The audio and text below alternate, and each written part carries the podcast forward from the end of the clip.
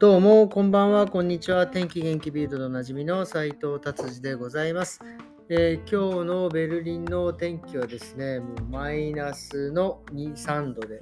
えー、まあ寒かったですね。で、今日はですね、もう今日改装1日目で僕はお仕事、まあ午前中はですね、えー、まあ優雅にちょっとジムを行ってまいりました。でね、まあこんなね、仕事がない時じゃないとちょっとね、えー、できない、ちょっと腕をですね、がっつりやってきました。あまりこれね、普段やるとですね、次の日の仕事に支障が出るんであんまりしないんですけど、今日はね、ちょっと久々に二頭筋と三頭筋をだいぶいじめてまいりましたということです。はい、じゃあ、えー、ビルド気になる記事いってみたいと思います。えっ、ー、とですね、そうですね、もうこの寒さもですね、今週で最後というふうに書かれてますね。もう来週からはですね、春がやってくるっていうふうに書いて書いてありますね。最大16度にもなるところが、えー、出てくるみたいですね。まあ、ベルリンはまあ10度、でもそれでも10度とか、えー、11度みたいな感じでですね、えー、なってくるみたいですね。それでまあ、え、カーニバルもね、春のお祭りなんかもですね、えー、どこケルンから始まるのかな？まあなんかね、そういう風に始まるみたいでね、もうぼちぼちちょっとね、暖かくなって春ね、えー、なってくって、最近やっぱりね、あの日日もね、伸びてきたし、なんかもう最高に気持ちいい感じに、この時が一番いいですね。冬が、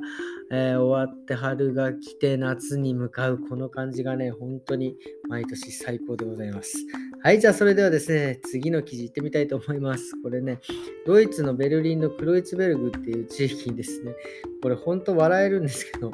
8300ユーロかけて、そのクロイツベルグの地域のね、えー、市長さんが作ったの、これ。あの、なんか、自転車の、えー、休み場所っていうんですか、自転車カウンターって言って、これこれね、口で説明するのが難しいんですけど、自転車に乗ったままですね、そこにカウンターに止まってですね、休憩できるっていう。なんていうんですそれでカウンターがちゃんとあってですね、手も離せて、自転車は乗ったまま、まあ、足ついて、こうカウンターに手を乗せられて休めるっていう やつですね。これ。で、まあ、ここで一時停止、一時休憩できるって、何のために作ったのかってもうね、もう素晴らしいですよね。もうそこにね、馬を縛り付けて酒も飲めるみたいな冗談担当者が言っちゃうぐらい、こ れ担当者もこれ、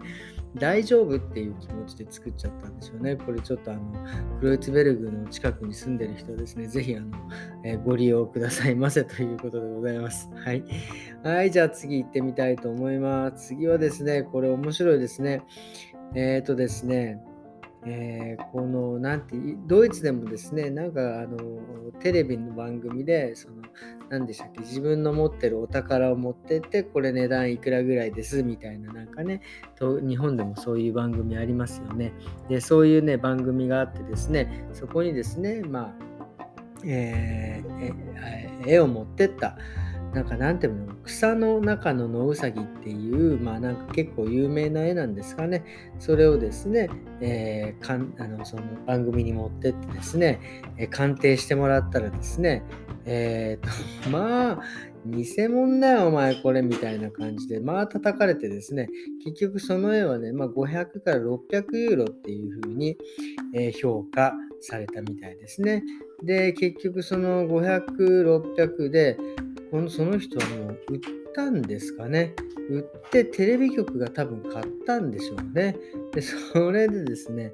これ本当にその後がもう奇跡的なんですけど、その奇跡的にですね、オークションに持ってったんですよね、その絵を。そしたらですね、そのオークションの競売にかけられたらですね、なんとですね、4万3520ユーロになったって、これもう、この人めちゃくちゃ怒りますよね。80倍になっちゃったっていうわけですからね。でしかも、この時にテレビでですね、その評価、評認定、認定した評価した方はですね、もうボロッボロに言われてますね。その鑑定士が間違っていたって。もうこれも売った人、本当、もうとんどこれ訴訟とか起こすんじゃないかっていう感じですよね。まあ、それはもう無理なのか、でも500ユーロで売って、それがね、倍になって、これはでもちょっと納得のね、いかないちょっと不思議な事件でございました。はい、じゃあ今日はビルドですね、こんな感じで終わりにしたいと思います。えー、そうですね、今日はですね、まあ、改装、1日目でですね、えー、とうとうですね、あの床にですね、まあ、まあ、コンクリのところではないですけど、うち木の板があって、コンクリがあってっていうところがあるんですけど、そこに穴を開けて水道管を通すんですけど、そのですね、木のところがもうね、くり抜けられてですね、えー、そこから水道管がしっかり敷かれるという風に、えー、なるとこまでね、行っててですね、あ、もうとうとう本当にここに穴がちゃんと開いて、シャンプー台ができるんだなっていうのをですね、本当に、えー、実感して、えー、嬉しい、ちょっと気持ちでございます。それでですね、今日はですね、それで、まあ、あのその、なんて言うんですか、その工事のま一環としてというか、まあ、その、と洗面所、えー、とリンクのですね、下のバックルームの近くにある洗面所の洗面台をですね、ちょっと壊れたので、それを、えー、買いにですね、建築の方とですね、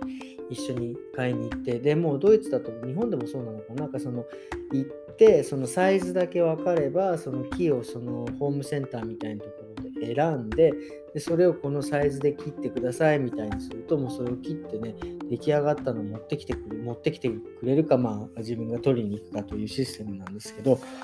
まあね、僕もそんなにそこまで知らなかったんですけど、まあその、何て言うんですか、その用途によっていろんな種類の木,、えー、木だったりですね、もうなんか加工されてるのがあってですね、もうはっきり言ってもう僕はもう何を選んでいいかもうわからなくてですね、どうしたらもんだろう、もうどうしたもんだろうです、本当に。なのでですね、もう本当にあの、その一緒にいたですね、建築家の方にですね、もうおんぶに抱っこでですね、もう全部いろいろ、これがこういうのがいいんじゃないんですかね、もうね、全部、えもう聞いたところでね、ほとんどもうわからないので、ほぼほぼ選んでもらったってていう状態で、それでまあね、選んでもらったものを、ま